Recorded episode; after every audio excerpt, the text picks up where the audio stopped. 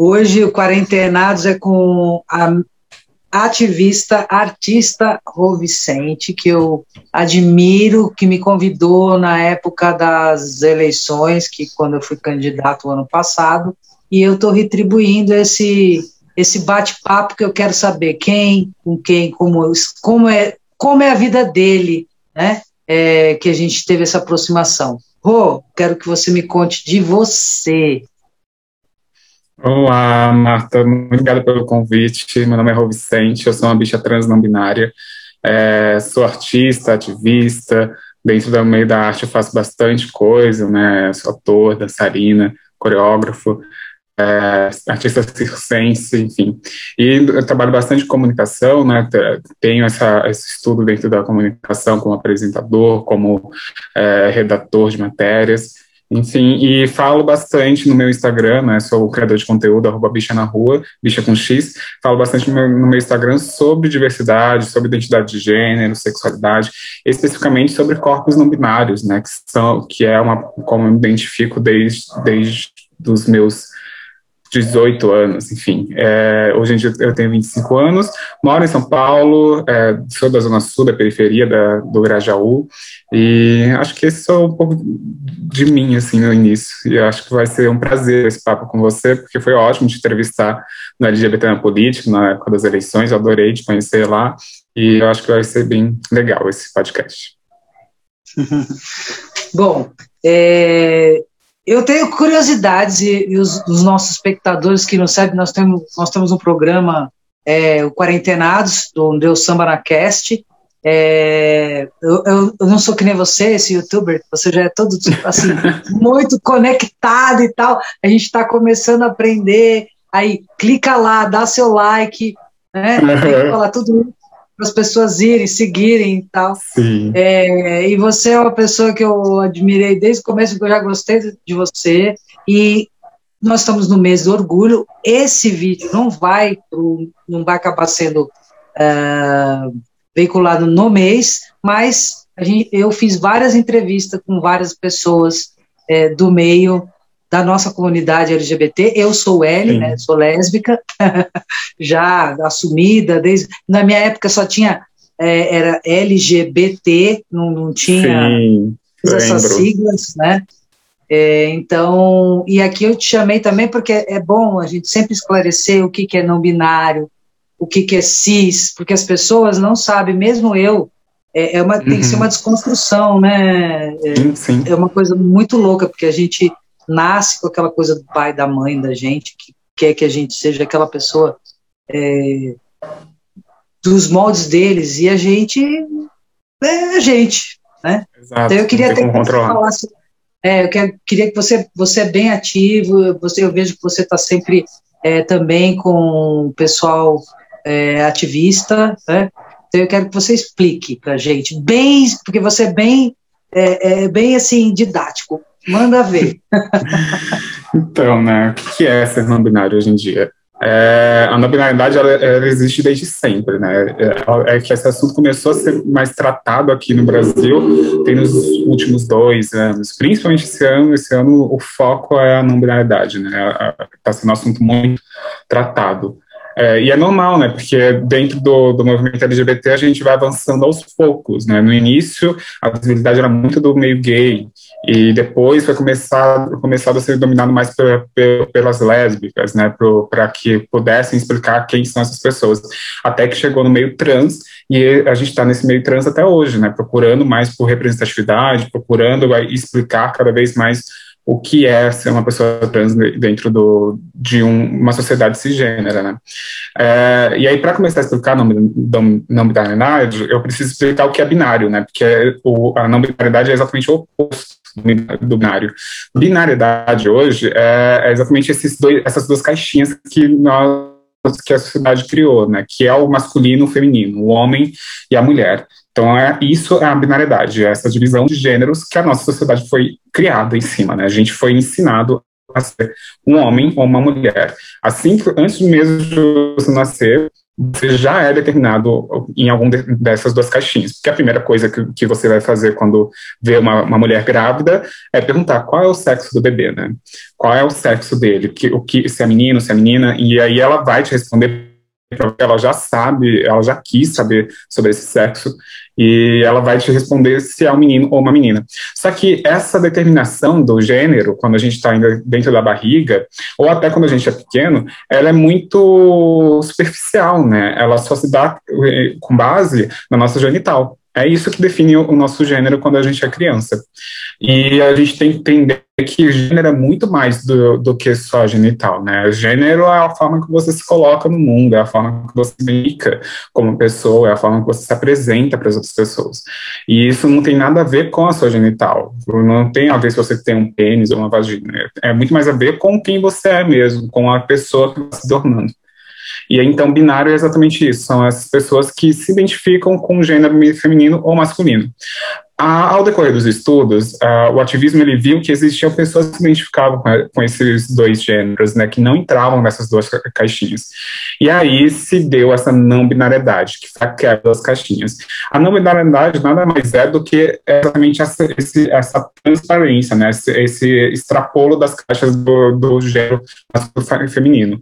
Dentro da não binariedade, a gente tem diversos gêneros, a gente tem hoje no mundo mais 200 gêneros computados mesmo, assim, registrados nos países, e, e, eu não poderia nem falar todos aqui, porque são literalmente muitos, mas a gente trabalha com os principais deles, né, com o gênero fluido, que são pessoas que identificam com o feminino e masculino ao decorrer da vida, e ela vai tendo essa fluência do feminino e do masculino, a gênero, né, que são pessoas que não se identificam nem com gênero feminino e nem com o masculino, elas só se identificam como pessoas a gênero mesmo, é, bigênero, que se identificam com os dois gêneros ao mesmo tempo, com o feminino e com o masculino, enfim, isso tudo entra nessa guarda, nesse guarda-chuva que, que a gente chama como não binário. Então, não binariedade é um termo guarda-chuva para ampliar outros gêneros além do feminino e do masculino.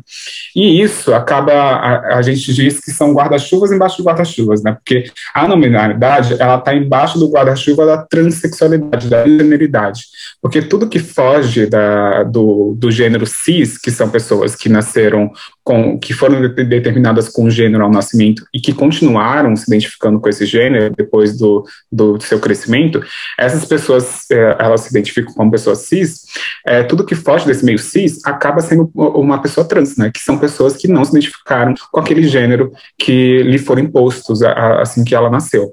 Então, essas pessoas são, acabam sendo pessoas trans. Então, pessoas trans, é, esse guarda-chuva de pessoas trans, a gente consegue ampliar para pessoas transgêneros, para travestis e para pessoas transexuais. Transsexuais, geralmente, e aí eu sempre digo que não há regras dentro dessa comunidade, a gente sempre diz que geralmente, porque é uma, o, o que se costuma ser feito, mas nunca vai ser uma regra, é, geralmente são pessoas que transitam do gênero para o gênero oposto, né? Se você ao seu nascimento você foi determinado como uma mulher, mas você não se identificou sendo uma mulher ao decorrer da sua vida, você transitou para o gênero oposto, que foi masculino. Mas, e, e, e o transgênero são, são essas pessoas não binárias, né, que são esses gêneros que não entram nas caixinhas do feminino ou do masculino. Expliquei. Arrasou. Obrigado. Porque assim, é, é, aí as pessoas perguntam assim, ah, mas como é que eu posso chamar ele? Ela ou ele? Tanto faz, né? Sim. né? Não é? Exato. É, ela é. de ele. É... Exato. Isso pode ser muito particular também, né, Marta? Porque quando o tratamento de, de pessoas, ele precisa sempre ser perguntado, né? Como é que essa pessoa quer ser chamada, quer ser tratada? Não custa nada perguntar para essa pessoa como ela Sim. quer ser tratada, para você não ter que fazer ser transfóbico, né? Porque se você não Verdade. trata essa pessoa da forma que ela deveria, você acaba sendo transfóbico. Eu mesmo, uh, eu, eu atendo pelos três uh, pronomes, né? Pelo feminino, pelo masculino e pelo neutro, né? Que é a, a nossa linguagem neutra que está começando a ser colocada na, na, nossa língua informal aqui no Brasil. Sim. Uh, até o Diomo, que está gravando, ele estava falando assim, mas como é que eu chamo ele? Ele ou ela? Eu falei, pode perguntar, pode, posso perguntar? Não, pode perguntar. Eu falei, acho que a melhor Sim. opção é perguntar. Pra, é, assim, a gente não recorre ao erro, né? Porque, exato, exato. Então, é, é, tem que ser, eu, eu, acho que eu falo para as pessoas que tem que ser natural. Né? Como você pergunta uh, pelo nome da pessoa, Ô, Marco, Exato. É. Né? Você pergunta para a pessoa, é, é, simples isso, é uma coisa natural. É, eu, é, assim, eu, eu digo até que, que esse tratamento ele deveria ser, ser de todo mundo, né? O mais básico tá. é você perguntar para a pessoa como ela quer ser tratada. Por que não perguntar isso já direto com o nome? Né? Exato. A, a Mônica Deluna, que foi a minha. A, a pessoa que eu entrevistei na semana passada, ela é da OAB Diversidade de Lorena. Ela, ela é ótima Legal. também. Eu chamei ela para bater um papo, porque ela também é lésbica e hoje tem um relacionamento homoafetivo. E, enfim, eu é, trazer essas pessoas, é, como ela diz, porque quanto mais nós falarmos sobre, eu acredito que as pessoas tiram suas dúvidas, porque até eu tinha dúvida, porque eu fui um, eu era de 1980, então, né, então eu tenho dúvidas, então a gente pergunta. É natural, né? A gente não a gente não, não, não nasceu sabendo de nada, né? A gente tem que estudar, a gente tem que conversar, a gente tem que discutir. É, por isso que eu sempre falo, tipo, para mim, falar sobre gênero, falar sobre sexualidade é um prazer muito grande. Eu gosto de falar sobre isso. Eu, um, uma das minhas profissões é ser educador, né? E eu acredito na educação como uma, uma forma de revolução na sociedade. Então, por que não, se eu tenho essa, é, é, se eu sei sobre isso, se eu estudei sobre isso, e se eu vivo sendo essa pessoa não binária, por que não falar sobre essas questões para as pessoas também, sabe? Por que não discutir isso, trazer essa pauta em discussão? Quer dizer que a gente está cada vez mais é, caminhando para isso. E tem uma coisa que eu acho que muitas pessoas cometem erro, é achar que só porque você faz parte do movimento LGBT, se você é lésbico ou gay, você já vai entender de todo o movimento. Assim, não, gente. É um movimento gigante que precisa ser sempre estudado e atualizado. A gente está, você mesmo falou no início, né? Na sua época, a sigla era muito menor. Hoje ela está maior e provavelmente ela vai ficar cada vez mais maior. Que é isso. É, a sociedade vai avançando e a gente também vai avançando na nossa luta e no nosso descobrimento dentro do, da comunidade, né? Sim, é, e outra, é como uma, vamos dizer, a, tudo modifica, né? Tudo se modifica. É, antes da internet, antes do, do, das coisas eram, eram de uma forma, agora é outra. As notícias correm muito rápido, né? As informações, você der uma gugada ali, você já sabe um monte de coisa. Tem que saber selecionar sem ser fake news, né? Tem que prestar atenção, porque tem muita fake Exato. news. É, aí é, eu queria saber assim, como é que foi assim, com a sua família? Eu queria saber um pouco de você. Você, como é que foi essa questão dentro da sua família, de você ser essa pessoa tão é, eu diria, expansiva, né? Porque você é uma pessoa que, que você cativa. Eu queria saber como é que foi nesse decorrer da vida, desde os seus 18 anos, essa situação de você expor da sua Sim. família a sua questão binária. É, assim, eu tive muito, eu tenho muita sorte na minha vida, né? Muitas sortes, e uma delas foi de ter um, uh, pais que me, que me ajudam e que me apoiam em todos os sentidos, assim, para mim. É, eu me descobri um garoto gay aos, aos 14, né, 13 para 14 anos, contei para minha mãe aos 15 que eu, que eu me identificava como gay, e me identifico como gay até hoje, né, porque sexualidade e identidade de gênero são coisas diferentes, né, uhum. a, a, minha sexualidade eu ainda, ainda me identifico como gay, e, e depois com, com o avanço, né, porque eu entrei, foi muito junto, assim, com 15, dos 15 para os 14, eu, eu entrei no teatro também e contei para minha mãe que era gay. E eu sempre tive uma relação muito de amizade com a minha mãe, tenho até hoje, né? Ela é uma pessoa que me ajuda em todas as questões, ela se ela pudesse assistir, por exemplo, esse podcast, ela estaria aqui assistindo em algum lugar. Porque ela sempre é, está no, nas coisas que eu faço, ela sempre apoia em todos os sentidos. É, e eu cresci muito com a minha mãe me dizendo que se ela tivesse um filho gay, ou uma filha lésbica, ela super apoiaria, porque era bem naquela época, eu me lembro que tava, o, assunto estava começando a ser pauta em novelas, sabe? Ainda de uma forma muito problemática, né? Mas estava começando a ser pauta. É, exato. Dentro da, né? das novelas. E, e ela. Isso, sutil. E, e aí depois ela, ela, ela falava isso muito para mim, pro meu irmão, né, que eu sou o filho do meio, eu tenho uma irmã mais velha e uma irmã mais nova. E, e ela sempre falou isso pra gente. Por mais que ela não soubesse que eu era gay, ela sempre falou para mim que nunca desconfiou que eu fosse gay de, desde criança, assim, porque eu era um garoto muito afeminado, sempre fui um garoto muito afeminado, e, e isso foi um, um, problema fora de casa, assim, porque dentro de casa eu tive muito apoio da minha família, assim, eu, a minha mãe fazia realmente, se eu quisesse ai, brincar de boneca, era isso que, que ela ia comprar, se eu quisesse é, colocar uma saia, era isso que ela ia comprar. Me lembro que eu tinha uma bota, quando eu era criança, eu tinha uma bota, quando eu tinha sete anos, eu tinha uma bota que ia até o joelho, assim. Ela comprou porque eu quis que, que eu queria usar uma bota. era a Xuxa, a Xuxa usava, isso. agora não sei... Acho que foi a Xuxa que me influenciou, por acaso. E, e, ela comprava. Ela não tinha muito essa do tipo, ai, coisas de garotos, coisas de garotas para ela. Nunca Isso teve, é bom, teve né? esse lance. É Sim, total. Porque aí eu cresci sendo uma garota muito, sendo uma, um, uma criança muito liberta, né? Tendo essa liberdade de dentro de casa.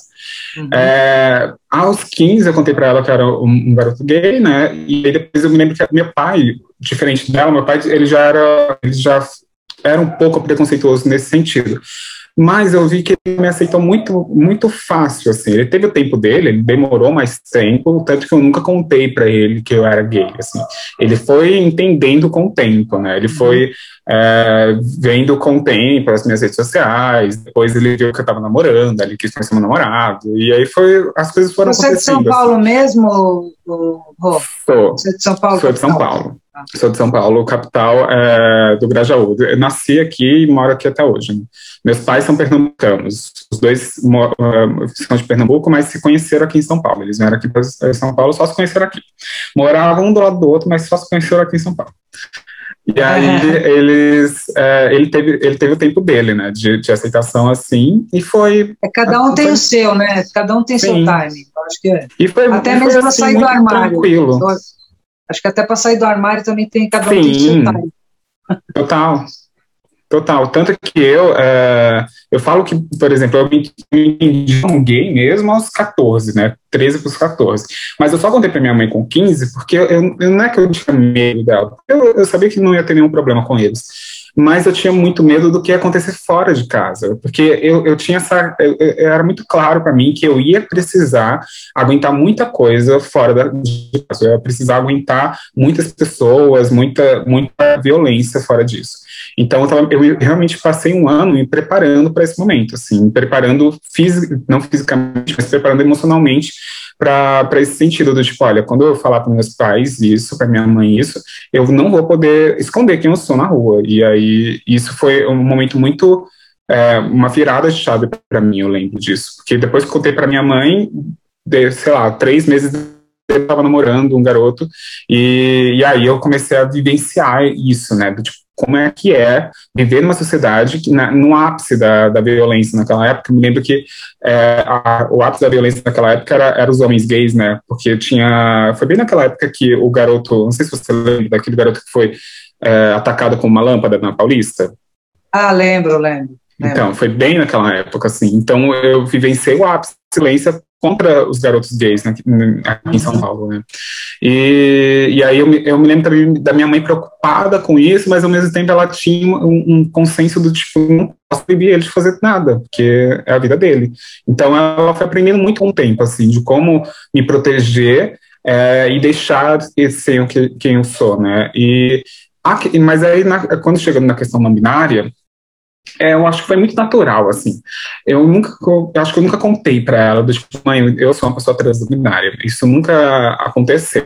Eu acho que ela foi entendendo com o tempo e ela foi me perguntando o que é isso. Tipo, ah, o que é, o que é ser não binário? O que é uma pessoa isso, ela foi conversando comigo. E, além de tudo, minha mãe é uma das maiores nas redes sociais. Ela me acompanha super e ela sempre tá, tá, tá por dentro do, do que eu posto. Então ela, ela vai aprendendo muito comigo, assim, a, a entender das coisas. E hoje em dia minha mãe é a pessoa que mais é, compra roupa para mim quando eu quero quando ela vê uma roupa, tipo, a super minha cara, ela compra e fala, ai, achei super sua cara. E quando a gente vai ver, sei lá, uma saia, é, uma camisa super colorida. E, e, ela, ela aceitou muito bem isso. E, e, além de aceitar, ela aprendeu muito comigo e aprende muito, assim. Eu, eu sempre tenho orgulho muito de dizer que que os pais que eu tenho, né, que a família que eu tenho, além de me, de me apoiar, eles me ensinam o quanto é valoroso ter uma família é, que está sempre ao seu lado, assim, nesse sentido. E, infelizmente, é uma raridade no nosso país, né? É, é verdade. Você falou disso, eu lembrei da minha mãezinha. Minha mãe, eu perdi minha mãe o ano passado, né? É, foi bem na época da, das eleições, Sim. foi meio tenso, foi, mas não foi de Covid, graças a Deus, mas foi do infarto, né? É, ela também sempre, no começo, ela não gostou muito, mas ela falou: Você é minha filha, o que eu posso fazer? e aceitou. e minha família toda. Eu estou aqui na casa da minha irmã hoje, estou em Ibiúna, não estou nem em São Paulo, e eh, eu tive que vir aqui, e aí eu acabei montando aqui fora, uma sacada aqui fora. É, uhum. Mas minha família sabe, eu tenho um relacionamento já estável não casei porque é, ela quer casar, mas eu tô, tô, tô enrolando, como eu tô brincando, se ela vê isso, ela briga comigo. Ah, para com isso, Marta. tô brincando. Vai logo casar, garoto. Não, não, a gente vai casar, mas agora veio a pandemia e ela quer casamento, casamento com toda a pompa, e aí tem que esperar um pouquinho, né? Então, é, sim, sim. Enfim, e a minha família toda sempre me apoiou, é... Mas você contou para sua, sua mãe com quantos anos? Eu tinha 18 anos para 19. Uhum. Eu saí de casa, né, com 18 para 19, e falei para minha mãe, ah, foi uma, uma conversa meio tensa. foi minha primeira namorada que eu tive, e ela não gostou do tipo dela, que ela era muito leonina, sabe, expansiva, chegou já chegando, na casa minha, lá na casa dos meus pais, eu morava no aeroporto lá na época, e ela veio, passou lá para a gente ir para boate, né, que né, ia para ia as boates. e aí ela passou lá em casa e nós fomos de, de, de táxi, eu acho, faz tempinho, né? Tô com 55, imagina, tinha 19 para 20. Não, é, faz tempo, amiga.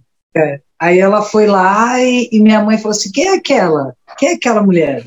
Eu falei assim: é minha namorada. Não fala dela, não, que ela, falou, ela quis dizer que ela ia parecer prostituta, sabe? Tipo, não era. Nossa. Eu fiquei puta. Aí eu falei: mãe, ela não é, ela é minha namorada.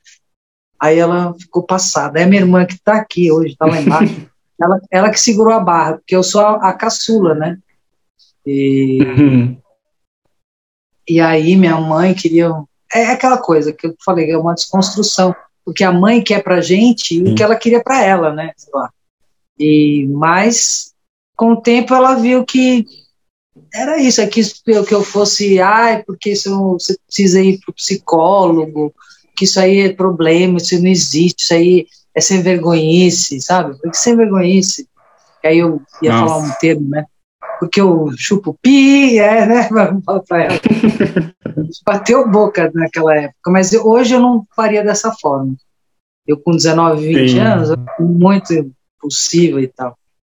Aí eu preferi sair de casa, já tinha meu emprego, minha, minha profissão, saí de casa e, e eu falei, então, mãe, eu vou sair de casa. E meu pai, na época, eu, ele até me apoiou. Ele falou assim: não importa o que você seja, filha, se você tem uma namorada, um namorado, problema seu. Dentro da porta dessa casa para dentro, nós somos uma família. Então eu falei, tá vendo?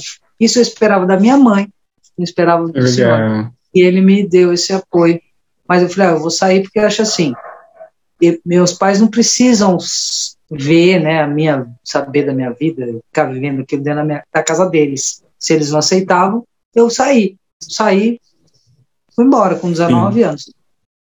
E depois de quatro anos, minha mãe, eu fui no Dia das Mães e aí a gente fez as pazes.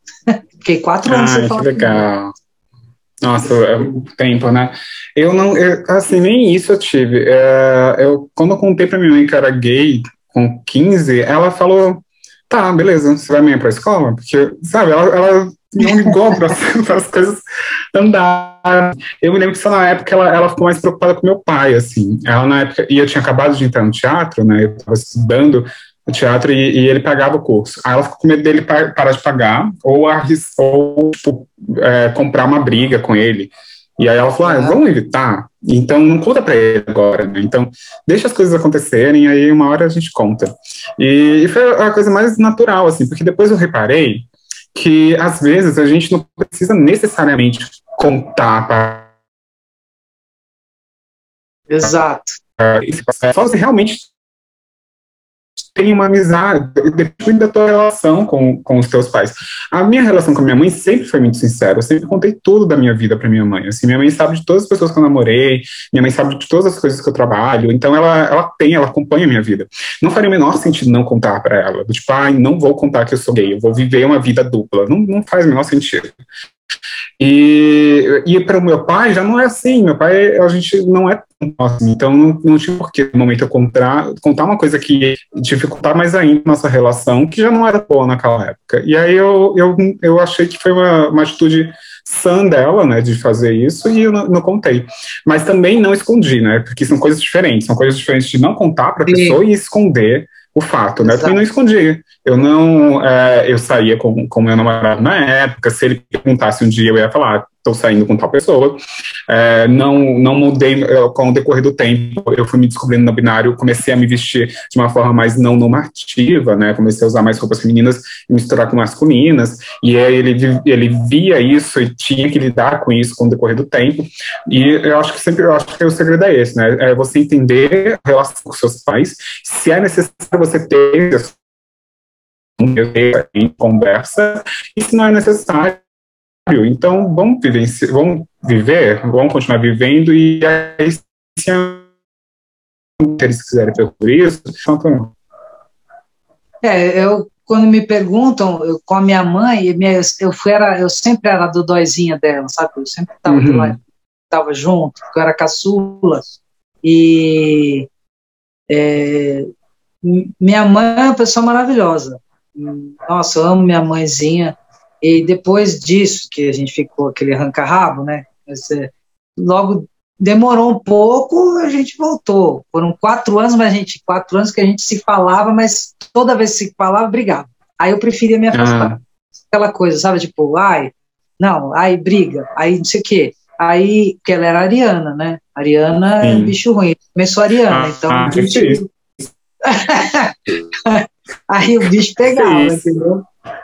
Aí, mas assim, hoje eu sempre fui a filha que sempre apoiou até o último minuto, toda vez, né, na família toda, a gente é muito unido, minha, minha irmã, meu irmão, é, foi só uma fase que eu acho que todo mundo passa, né?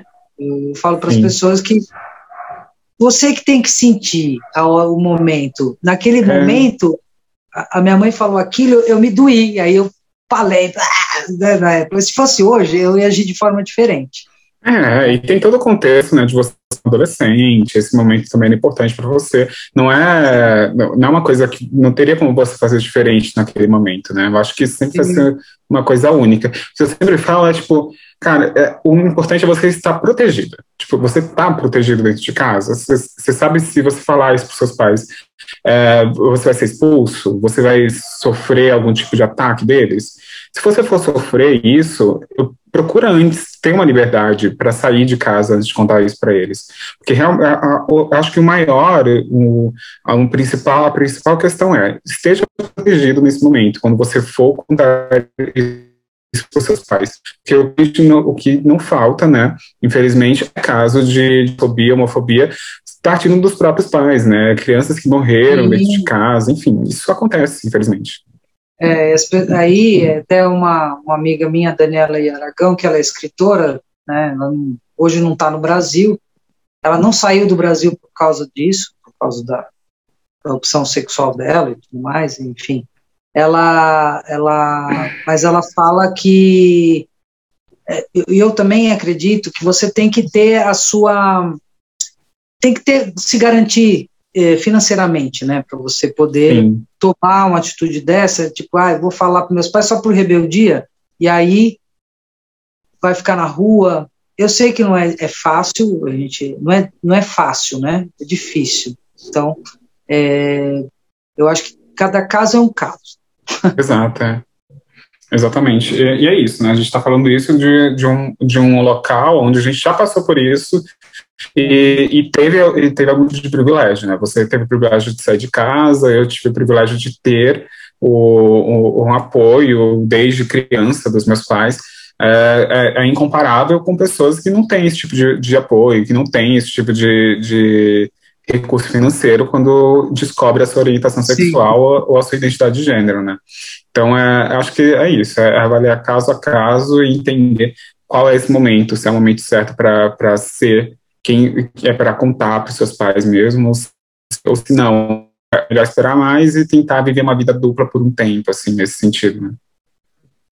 É, aí todo mundo fala, não tem certo, não tem errado, né? Não Sim. tem certo e não tem errado. As pessoas costumam taxar muito, rotular, é, eu acho que por isso que a gente está nessa merda, vamos dizer assim, que as pessoas rotulam muito. E eu quero falar com você a respeito do seu coletivo queer, que você também tem, você esse, que eu acho bem bacana. É, eu quero falar com você também é, como é que você começou essa sua questão de você estar tá aí nas redes? Sei lá, o que, que te deu clique que fez você? Porque você é artista, ok, mas como, como é que chegou a isso? Como é que quem, quem te. Se teve alguém que, sei lá, te influenciou. Tá ah, que legal. Vou adorar falar sobre isso. Eu trouxe até uma camiseta aqui para a galera conhecer da Deus Sama na Cast. Olha só que linda. Que lindo! Nossa, que linda essa camiseta, gente. É a Mulher Maravilha? É, só que ela negra. é negra. Ah, negra. Então, a, o samba da, é, nós temos a o samba na cash tem o Use T-shirt, que é um, uma loja de camisetas diferentes que tem de orixás, tem essas ativistas bem bacana. E aí eu Legal. quis dizer para mostrar, né, que fazendo um merchanzinho aí pro, pro nosso samba. Maravilhosa. Bom, eu quero que você me conte sobre como você chegou a fazer essas, essas a ser influencer, né?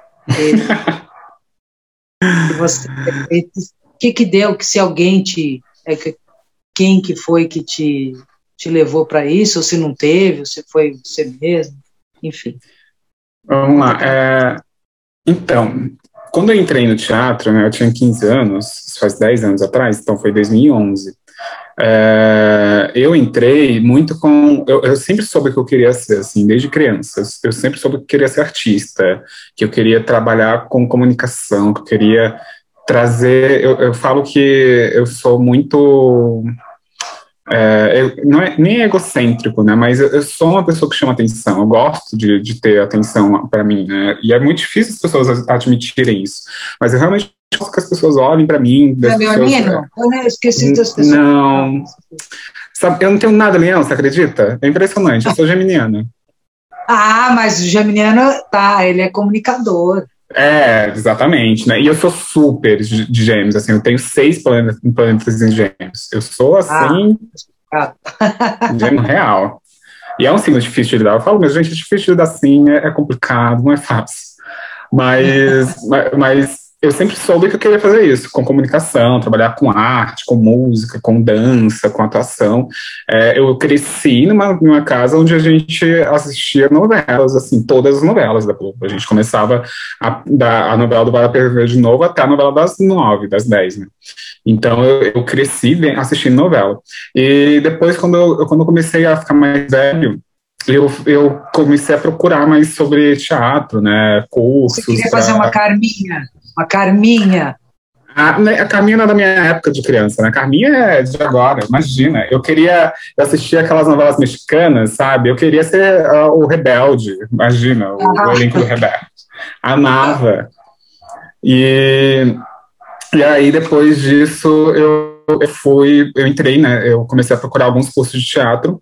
Na época, quando eu tinha 14, foi na época que eu que eu comecei a procurar, é, eu, não, eu não entendia muito bem como é que, como é que funcionava esses cursos, né? Pensa, né? Um garoto da periferia é, de São Paulo que não tem ninguém artista na família, o primeiro a, a ser artista, então eu não tinha muita é, muita informação sobre isso. Então, eu não sabia que existiam cursos de graça naquela época. E já existiam, né? Aqui em São Paulo, é, a gente tem dois cursos ótimos, três cursos ótimos de teatro, né? O Escola de Artes Dramáticas da USP, o LT da, lá de Santo André e a ACP Escola de Teatro ali na Praça Roosevelt, né?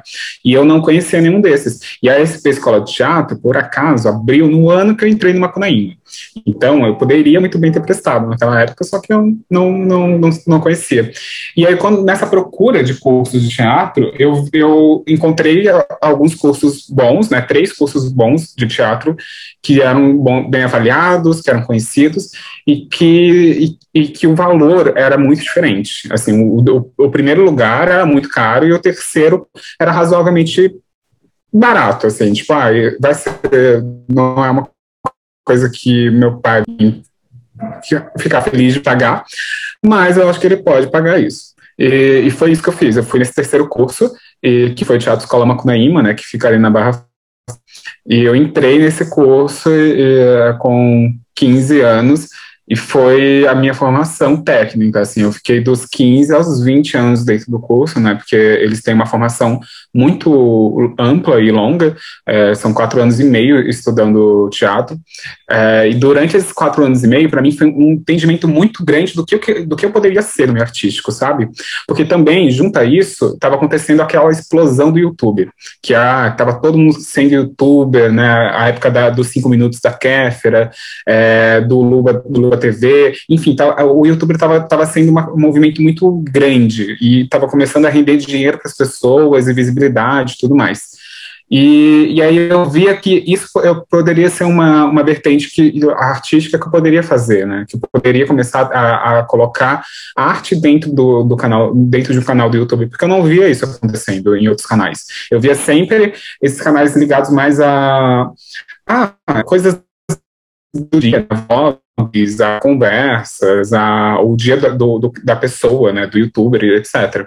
E aí, com, com o meu estudo dentro do meio artístico, eu, eu via uma necessidade de falar disso, de falar de arte, de falar sobre, sobre essas, coisas, essas coisas que eu estudava e aprofundava cada vez mais.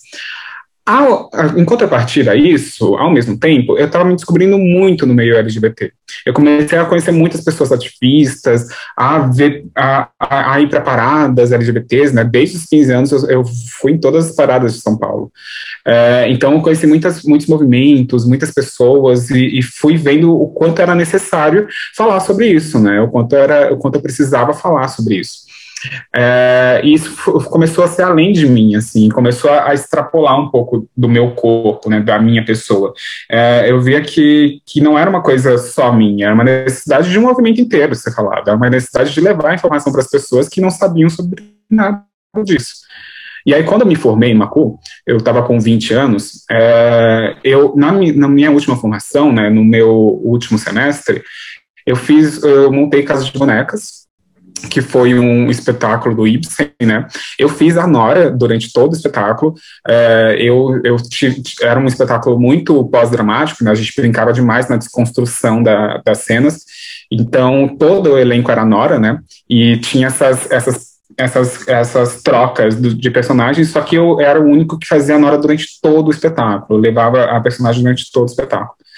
E, e aí, eu me lembro de depois de fazer aquele espetáculo, eu senti uma necessidade física mesmo de ter que fazer isso para sempre, assim, de ter que falar sobre isso, de ter que falar de um movimento que cresce cada vez mais, que precisa ser falado, que é o movimento LGBT, mas de uma forma artística. Eu, eu queria levar isso para as pessoas.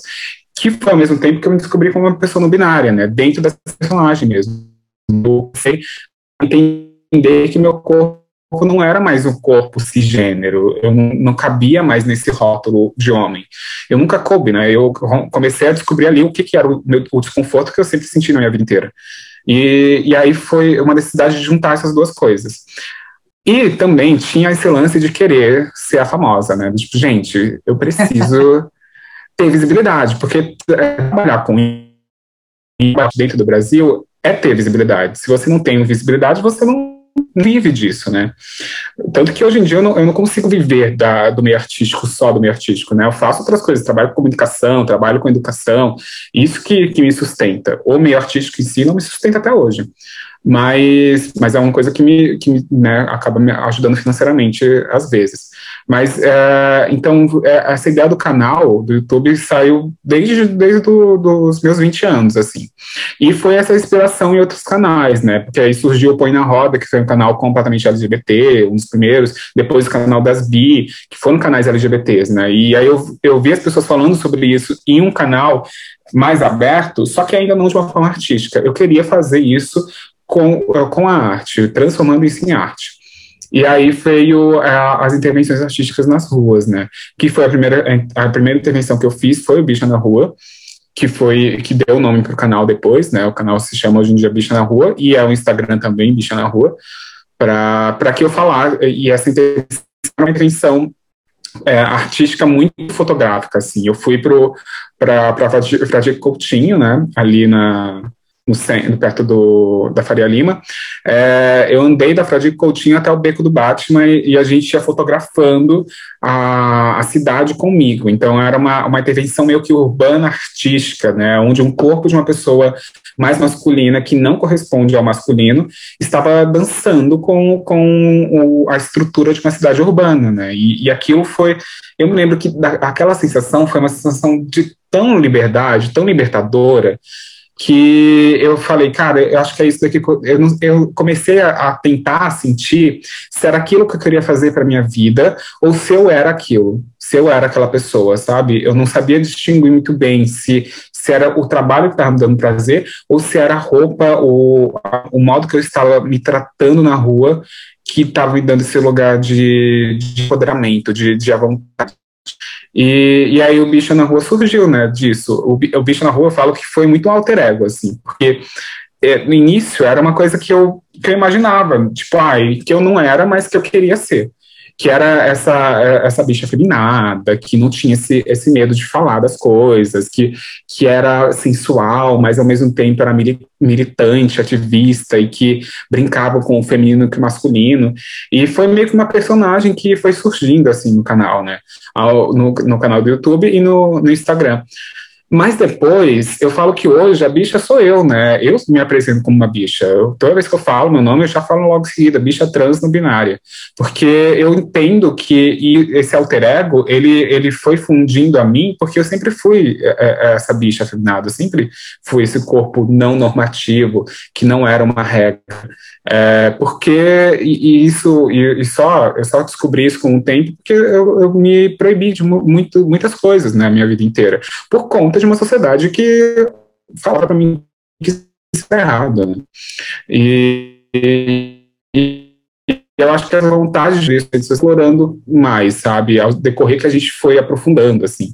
É, e eu acho que o Instagram hoje em dia é, é a, a plataforma que eu mais uso, até mais do que o YouTube, para poder falar sobre isso. E eu vi que teve uma necessidade depois, né? E isso faz um pouco tempo, assim, uns dois anos atrás, em 2018, 2000, principalmente 2018, que foi na época das eleições, eu vi que tinha uma necessidade de falar de, de assuntos é, ligados ao movimento e que, eram, que eu era cobrado para falar sobre esses assuntos.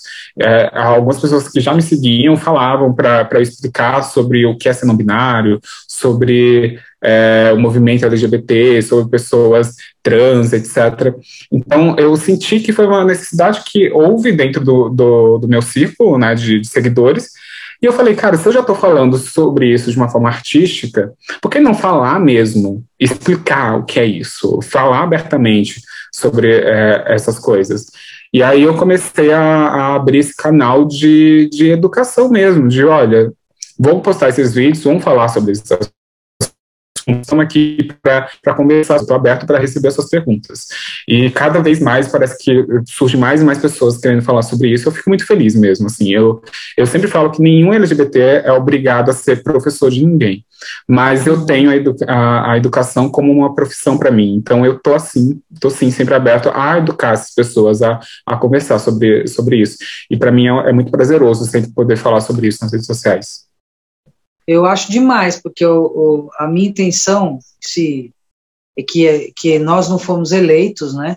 É, nós, nós tivemos bastante votos e foi Sim. uma foi foi muito uh, eu tive foi uma fase difícil para mim porque eu tive minha mãe doente e tal tudo mais mas é, foi bacana o contato com as pessoas na rua porque nós saímos para a rua e, e assim é, outros candidatos tiveram muita verba e a gente não teve né? então a gente teve que ir no tete a tete mesmo é, mas foi bacana porque eu, é, eu acredito ainda que o Brasil possa mudar, entendeu? Mas uhum. a gente vai ter que fazer isso, a gente vai ter que educar. Né? É, nós, quando eu falo a gente, é eu, você, a Mônica, a Deluna, a Daniela Aragão, todas essas pessoas aqui, a gente tem que continuar nessa nessa empreitada que não é nada fácil para levar informação e tudo mais, que estejam afim disso, né? É, eu não eu não, eu não sou professora, mas aí eu chamo quem? Vou chamo você, chamo a Mônica, ah, dá a dica aí, conversa com a gente. E eu acho que tem que abrir cada vez mais esses canais, que você abriu os seus canais todos para isso, eu acho que é, é, eu acho excelente, eu acho um, bacana e com humor, porque a gente não pode perder a pose, né? Porque se Sim, ficar total que se perder a compostura, eu acho que até foi bom nós, nós não termos entrado para a vereança, é, porque eu acho que a, quem está nos representando lá hoje, que é uma trans, eu acho que tá, a gente está muito bem representado. Sim, é eu acho que a gente tem que apoiar cada vez mais ela é, e todas as outras siglas do nosso da nossa comunidade, né? É, porque eu acho que falta, falta, viu? Eu acho que você também vê isso, até mesmo no nosso meio, tem muita homofobia e transfobia. Até Sim. por quê? Porque elas não conhecem. Aí eu falo, gente, não fala merda, para de falar isso, que é, é primeiro vá saber como funciona e não vem falar que, que besteira, né? É, então, Exato. eu acho triste, quando ainda mais dentro do nosso meio. Eu acho pior.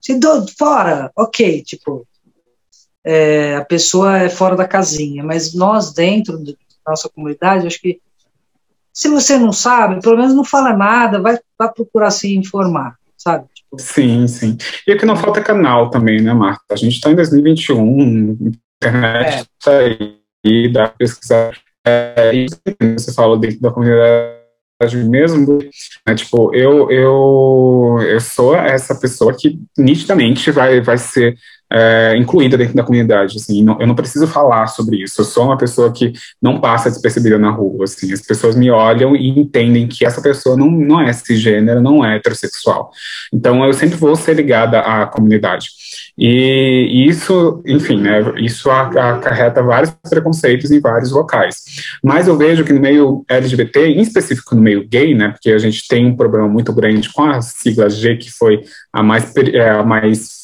focal, né, a que levou mais visibilidade desde o início, é, de querer, de não entender muito bem essas discussões além da, da, da sexualidade, né, além da, do movimento gay mesmo.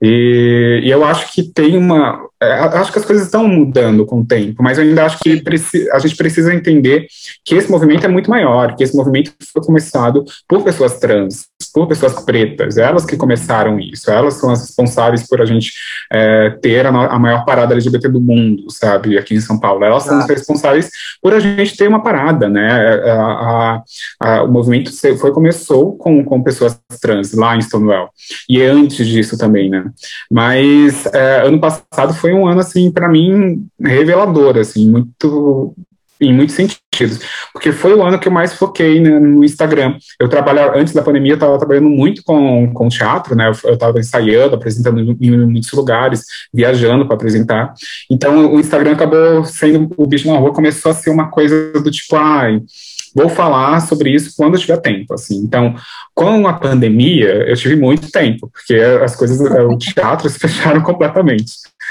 E, e, aí eu comecei a, a falar mais sobre isso, a, a, postar mais conteúdo, a criar mais conteúdo para o Insta.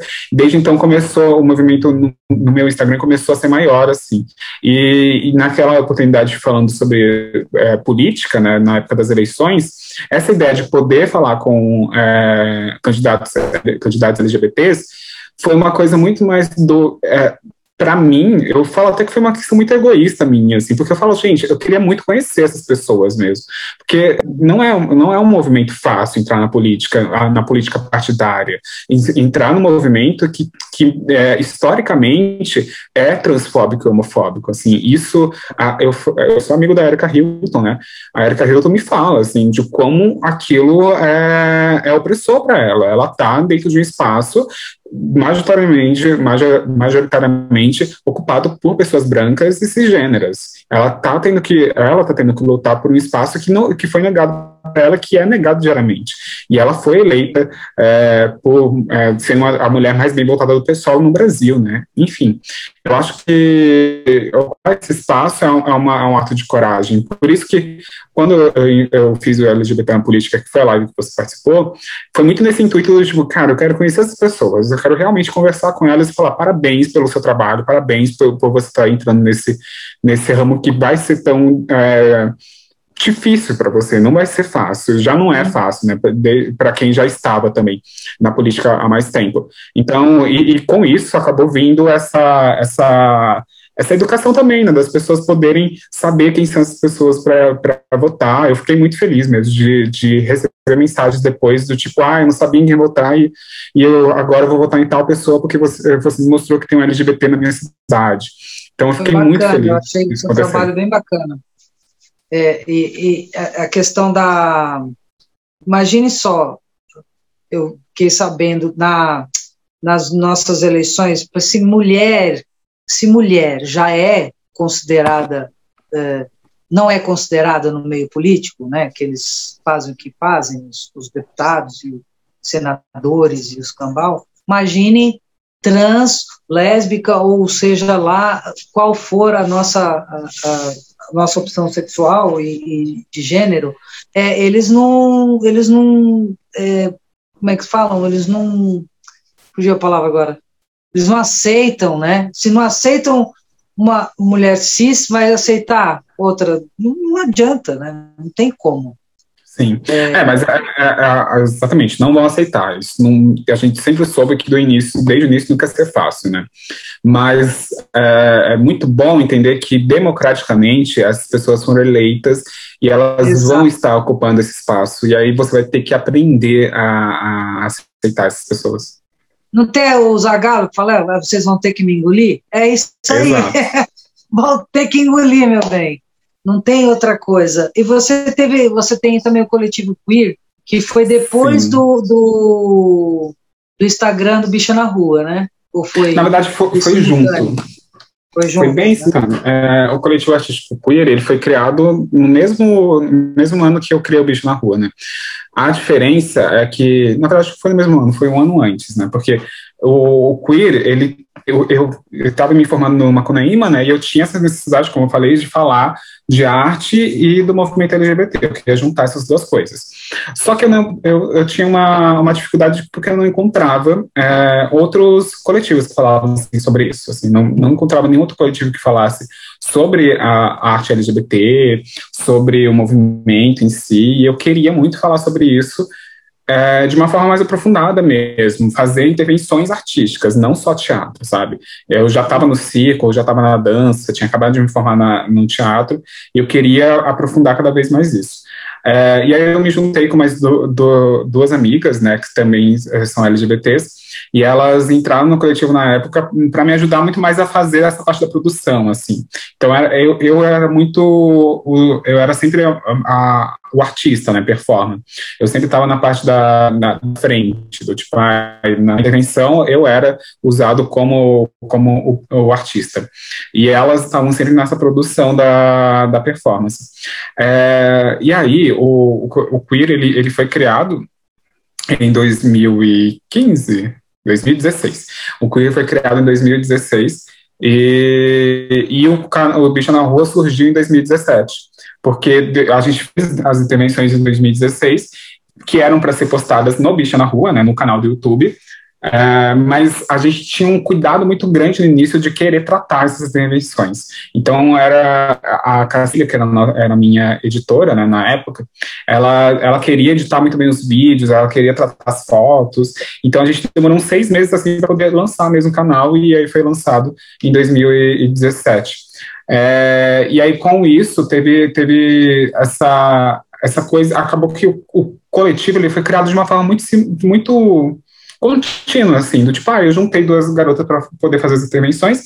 Na hora que a gente viu, a gente sentou um dia e falou, putz, acho que isso daqui que a gente está fazendo é um coletivo, né? Porque a gente está se reunindo todo, toda semana para fazer um trabalho artístico. Por que não criar um coletivo? E aí foi da, da onde surgiu o coletivo, o coletivo artístico queer.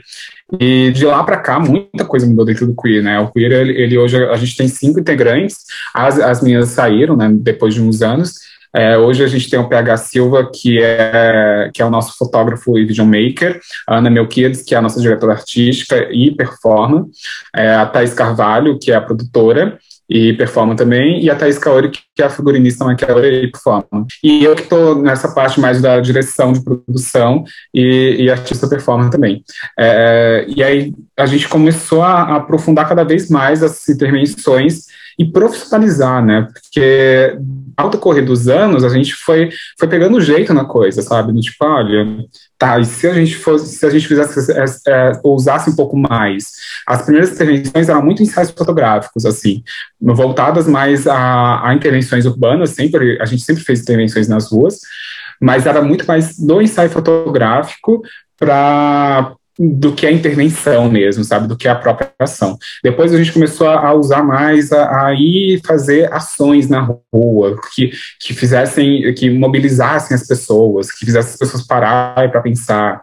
É, depois a gente começou a usar mais dentro dos ensaios fotográficos, foi para o estúdio para fazer ensaios fotográficos internos, com mais tratamento, com mais produção, até que, para mim, o nosso ápice foi em, em 2019, né, que a gente fez o calendário LGBT do, do Zodíaco, que a gente juntou 60 artistas é, e ativistas LGBTs é, de São Paulo para poder fazer um calendário, assim, para poder posar para um calendário. E aí a gente juntou esses artistas, cada um do seu signo, assim, a gente colocava cinco leoninos e, e tirava fotos desses leoninos juntos para o calendário. A gente colocou Deve cinco, ter ficado quatro. lindo.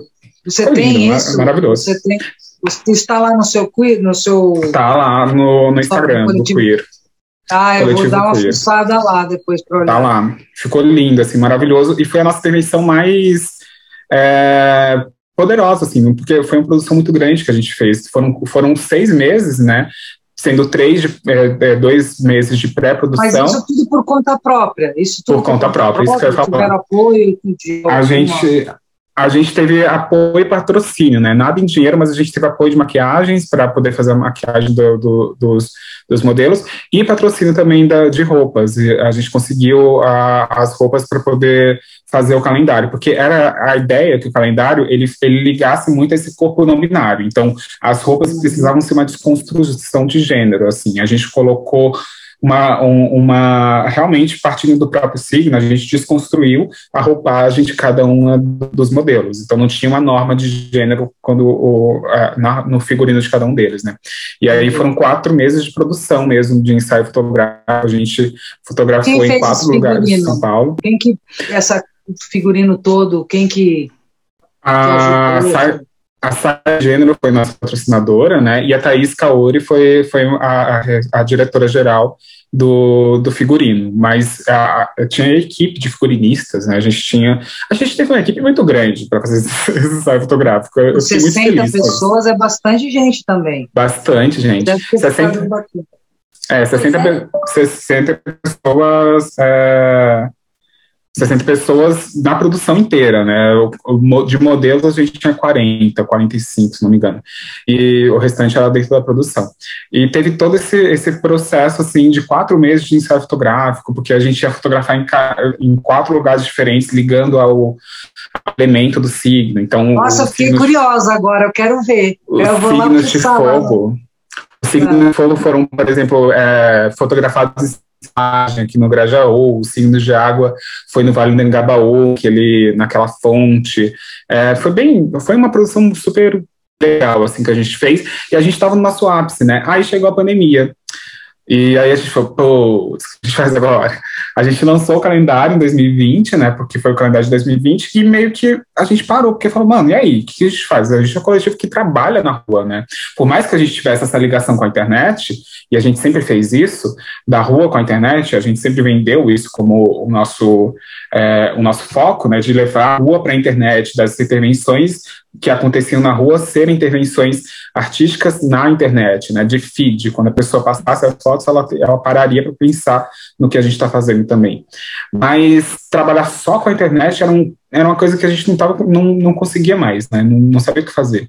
E aí, em 2020, a gente começou a, a se reinventar, assim, a gente fez, é, a gente criou um experimento artístico, né, um experimento de teatro, fez um, um vídeo é, performance com vários artistas também, para poder gravar esse vídeo à distância.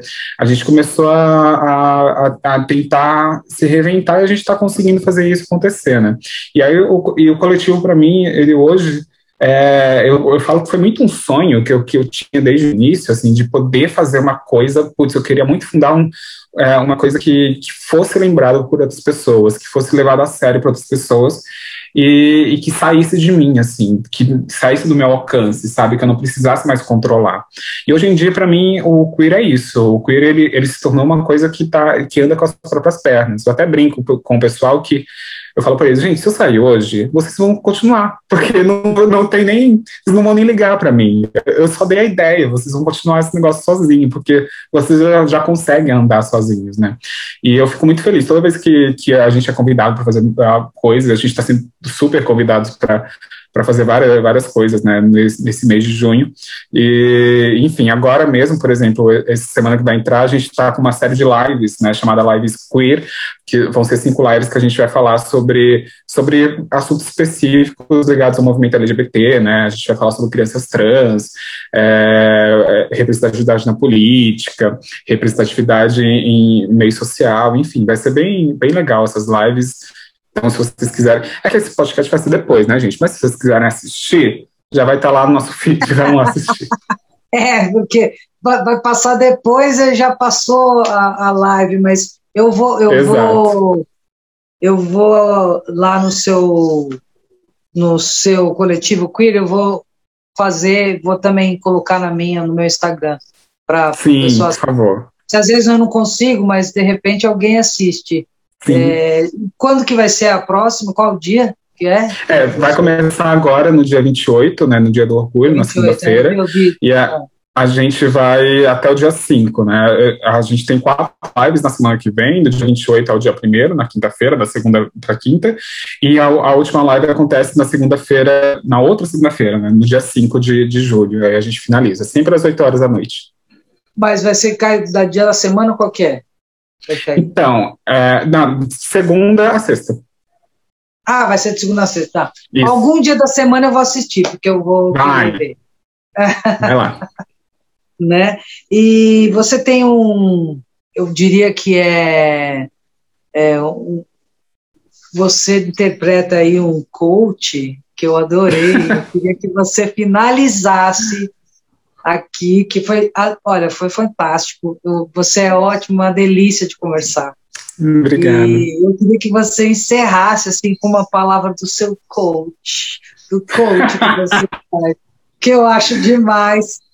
E queria que você desse um recado, sei lá, qualquer através dele. Ai, você vai ter que interpretar. Nossa, eu, eu completamente surpresa isso. É, mas para quem não sabe, eu, eu, assim, não sei nem se vai ser um personagem que eu vou dar continuidade, né? Porque eu só postei um vídeo agora. Mas com, a, né, com, com os feedbacks que eu tô tendo, talvez eu continue. Eu, eu tô fazendo um coach, né? Porque eu odeio coach, né, gente? Assim, particularmente, eu não suporto. E aí eu comecei a fazer esse personagem engraçado do coach, do coach quase perfeito com uma vida quase perfeita. É, eu acho que ele diria neste momento que a gente está vivendo o caos dentro do, do país, nesse quase país, porque para mim isso não é mais um país. Mas eu diria para vocês que continuem lutando para quase chegar lá. Mas se a gente não chegar lá, a gente continua lutando, porque não temos oposição. Seria isso. é isso aí. Rô, uma delícia.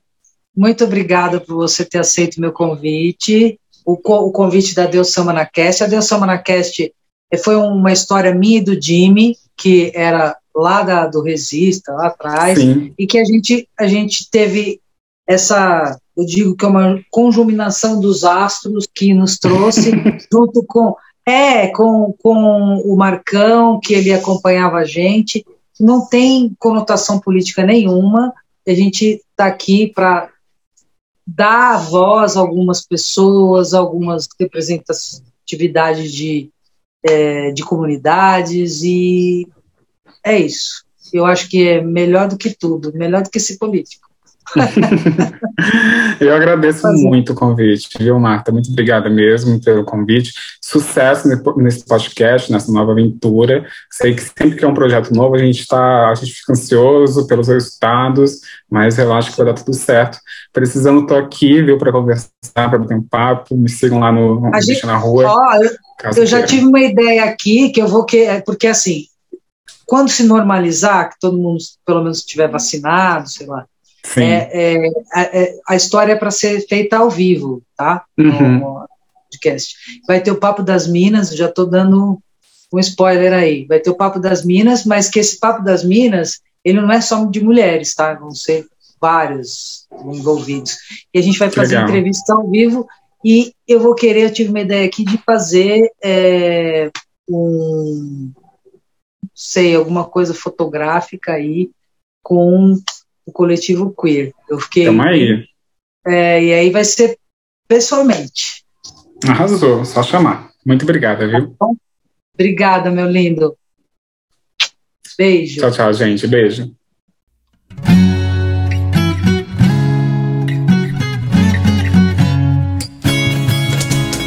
Lá fora ainda chove Confesso que agora eu não quero que pare, quero que demore.